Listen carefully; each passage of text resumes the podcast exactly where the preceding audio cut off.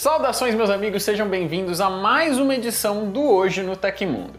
Nesse programa nós vamos falar sobre a Oi agindo para ajudar as vítimas das chuvas em Petrópolis, lançamentos da Nokia e da Realme aqui no Brasil, Spotify liberando tradução de letras de música em tempo real para português, um algoritmo da Microsoft que prevê gravidez na adolescência, imagens da maior erupção solar já capturada junto com o Sol inteiro em uma imagem e cientistas que criaram um smartwatch que pode detectar depressão e estresse pós-traumático pelo suor. Deixa um joinha aí no vídeo e bora para as notícias.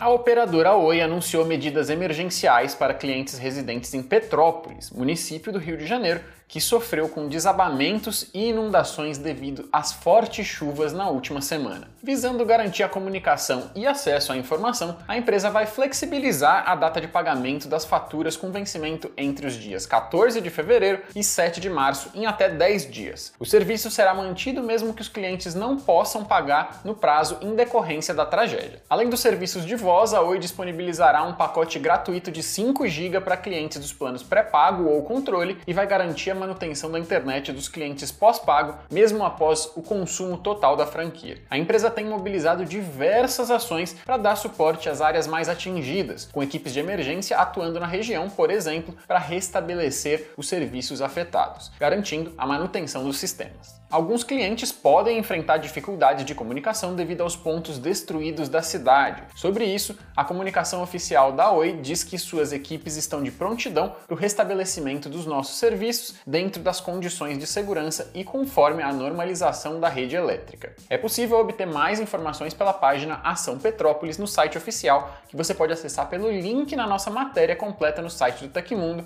que nós vamos deixar aí na descrição do episódio. Você está procurando alguns produtos no AliExpress, afinal a gente sabe que os preços podem ser mais em conta por lá, mas está com medo de que vai demorar para chegar?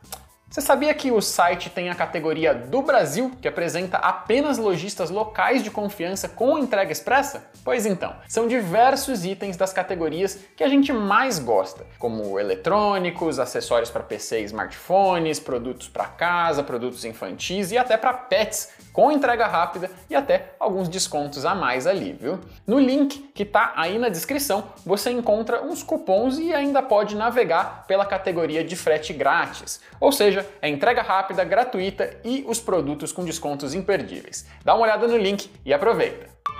A HMD Global anunciou o lançamento do tablet Nokia T20 aqui no Brasil. O dispositivo intermediário tem entre seus diferenciais uma bateria de 8.200 mAh. A promessa da marca é de que o produto leva para a tela de 10,4 polegadas a mesma qualidade dos smartphones da Nokia.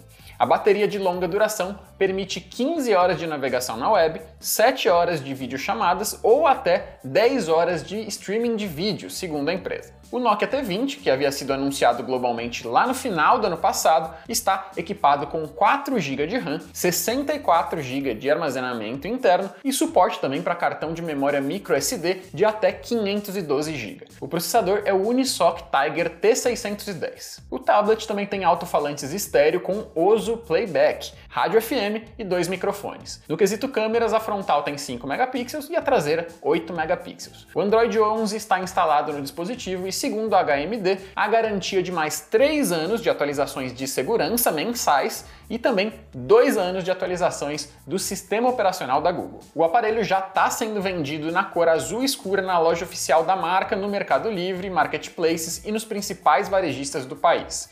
O preço de lançamento é de R$ 2.200. Mais detalhes sobre recursos do Nokia T20 você encontra no site do Tecmundo pelo link aí na descrição o Spotify liberou a tradução de letras das músicas em tempo real para o Brasil. Nas redes sociais há relatos de usuários do aplicativo indicando que essa função pode ter sido disponibilizada já há pelo menos duas semanas.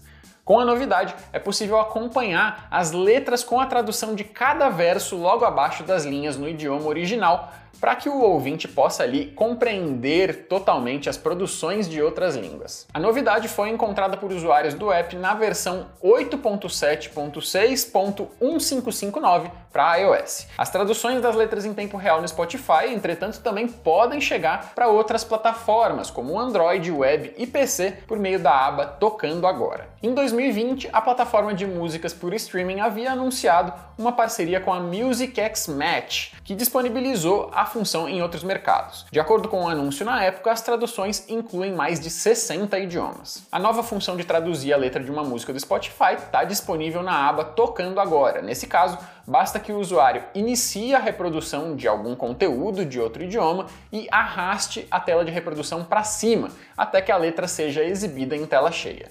A partir disso, basta tocar no ícone de tradução localizado no canto inferior esquerdo da tela para poder ativar ou desativar esse recurso. A Realme anunciou a chegada ao Brasil do seu novo smartphone intermediário premium, o Realme 9i, o primeiro da marca a trazer o chip Snapdragon 680, feito com litografia de 6 nanômetros. O aparelho chega ao mesmo tempo que outros dois produtos da linha de dispositivos conectados da empresa, a Smart Band Realme Band 2 e os fones de ouvido True Wireless Realme Buds Q2. Com foco em desempenho e bateria durável, o Realme 9i combina o processador mais econômico do que a geração anterior, com reservas de 5.000 mAh. O dispositivo vem acompanhado na caixa por um carregador rápido de 33 watts. Complementando o hardware estão 6 GB de RAM e 128 GB de armazenamento interno expansível. E o aparelho ainda vem com slots separados na bandeja para dois SIM cards e um cartão microSD. Quem não for usar todo o espaço interno e quiser melhorar ali um pouquinho o desempenho, pode ativar o recurso de expansão de RAM, que permite disponibilizar até 5 GB do espaço interno para uso como RAM extra. A tela é IPS LCD de 6,6 polegadas com resolução Full HD Plus e taxa de atualização de até 90 Hz. E o som do dispositivo é estéreo.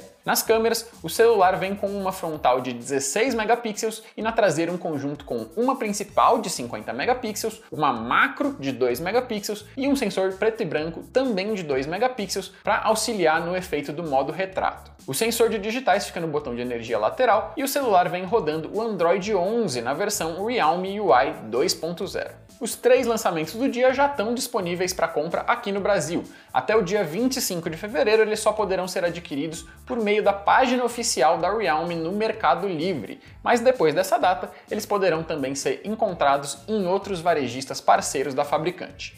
O preço de lançamento do Realme 9i é de R$ 2.300, enquanto a Realme Band 2 sai por 450 reais, e os Realme Buds Q2 chegam por 300 reais. Os fãs do Tecmundo agora podem ter acesso a um canal exclusivo no Telegram para tirar dúvidas em vídeo direto comigo e com outros editores do canal e do site do Tecmundo. Esse é só mais uma das várias vantagens para quem é membro do TecMe, o nosso clube de benefícios. Tem cursos para quem quiser entrar na área de tecnologia, tem conteúdos variados e aprofundados e mais um monte de coisa legal que você encontra por lá e que está vindo por aí também. Tudo isso por só 99 centavos nos primeiros 7 dias de teste e depois por 5 R$ 5,90 por mês. Barato demais, não é não? O link para assinar o TecMe tá aí na descrição do episódio. Uma reportagem da Wired revelou que uma província da Argentina utilizou um algoritmo criado pela Microsoft para prever quais jovens tinham mais chances de ficarem grávidas ainda na adolescência.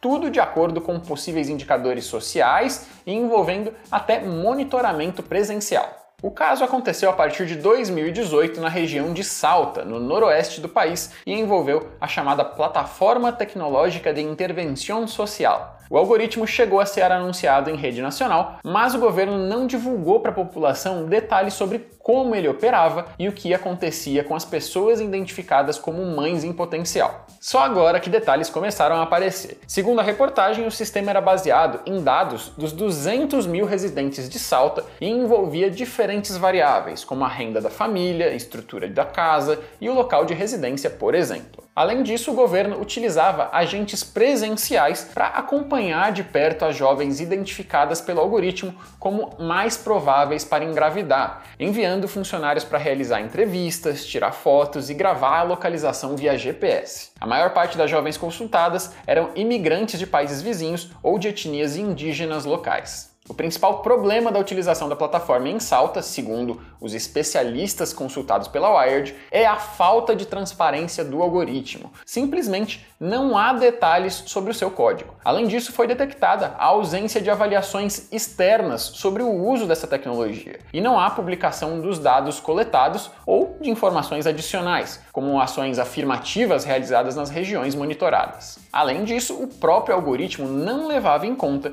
fatores como educação sexual e métodos contraceptivos, que são sim considerados essenciais no combate à gravidez na adolescência, mas muitas vezes são negligenciados. Ainda assim, segundo uma universidade local, o modelo realizou previsões corretas em 98% das vezes. Jornalistas e ativistas na Argentina também protestaram contra o algoritmo pelo contexto da região. O governo local tem um longo histórico de vigilância populacional e embates sobre direitos das mulheres. Segundo a Microsoft, a plataforma é um caso pioneiro de utilização da inteligência artificial em programas sociais. Uma equipe de pesquisadores da Universidade da Califórnia, nos Estados Unidos, anunciou a criação de um novo modelo de dispositivo vestível que pode representar um verdadeiro importante instrumento para identificar casos de depressão e estresse pós-traumático.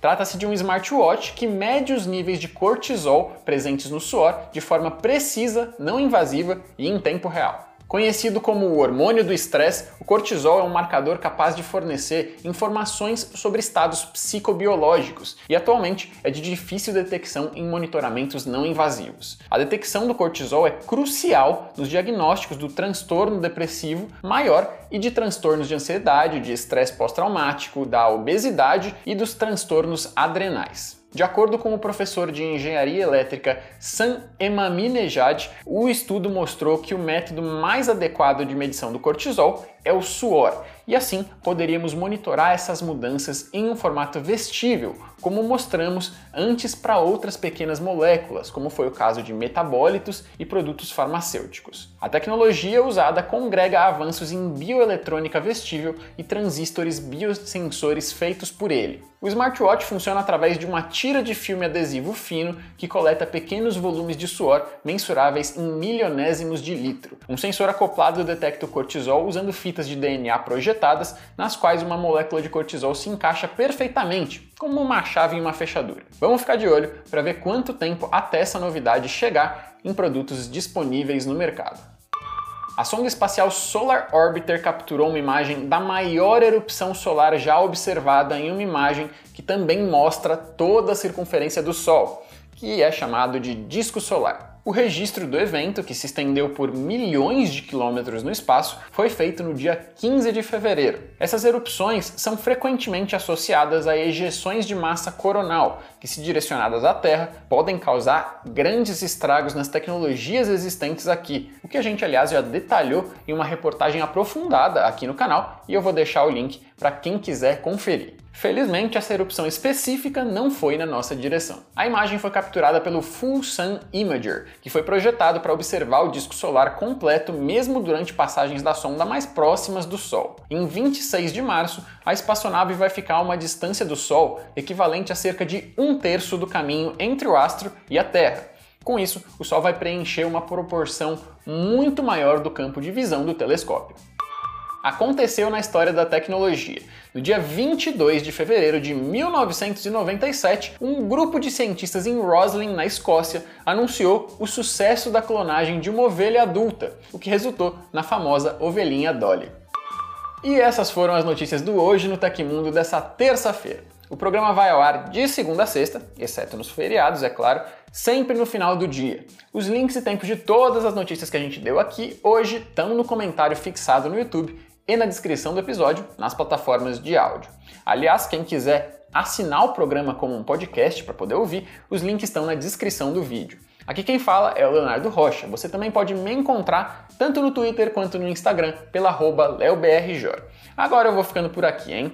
Continuem seguros por aí, se vacinem se não fizeram isso ainda. Um abraço e eu vejo você na próxima.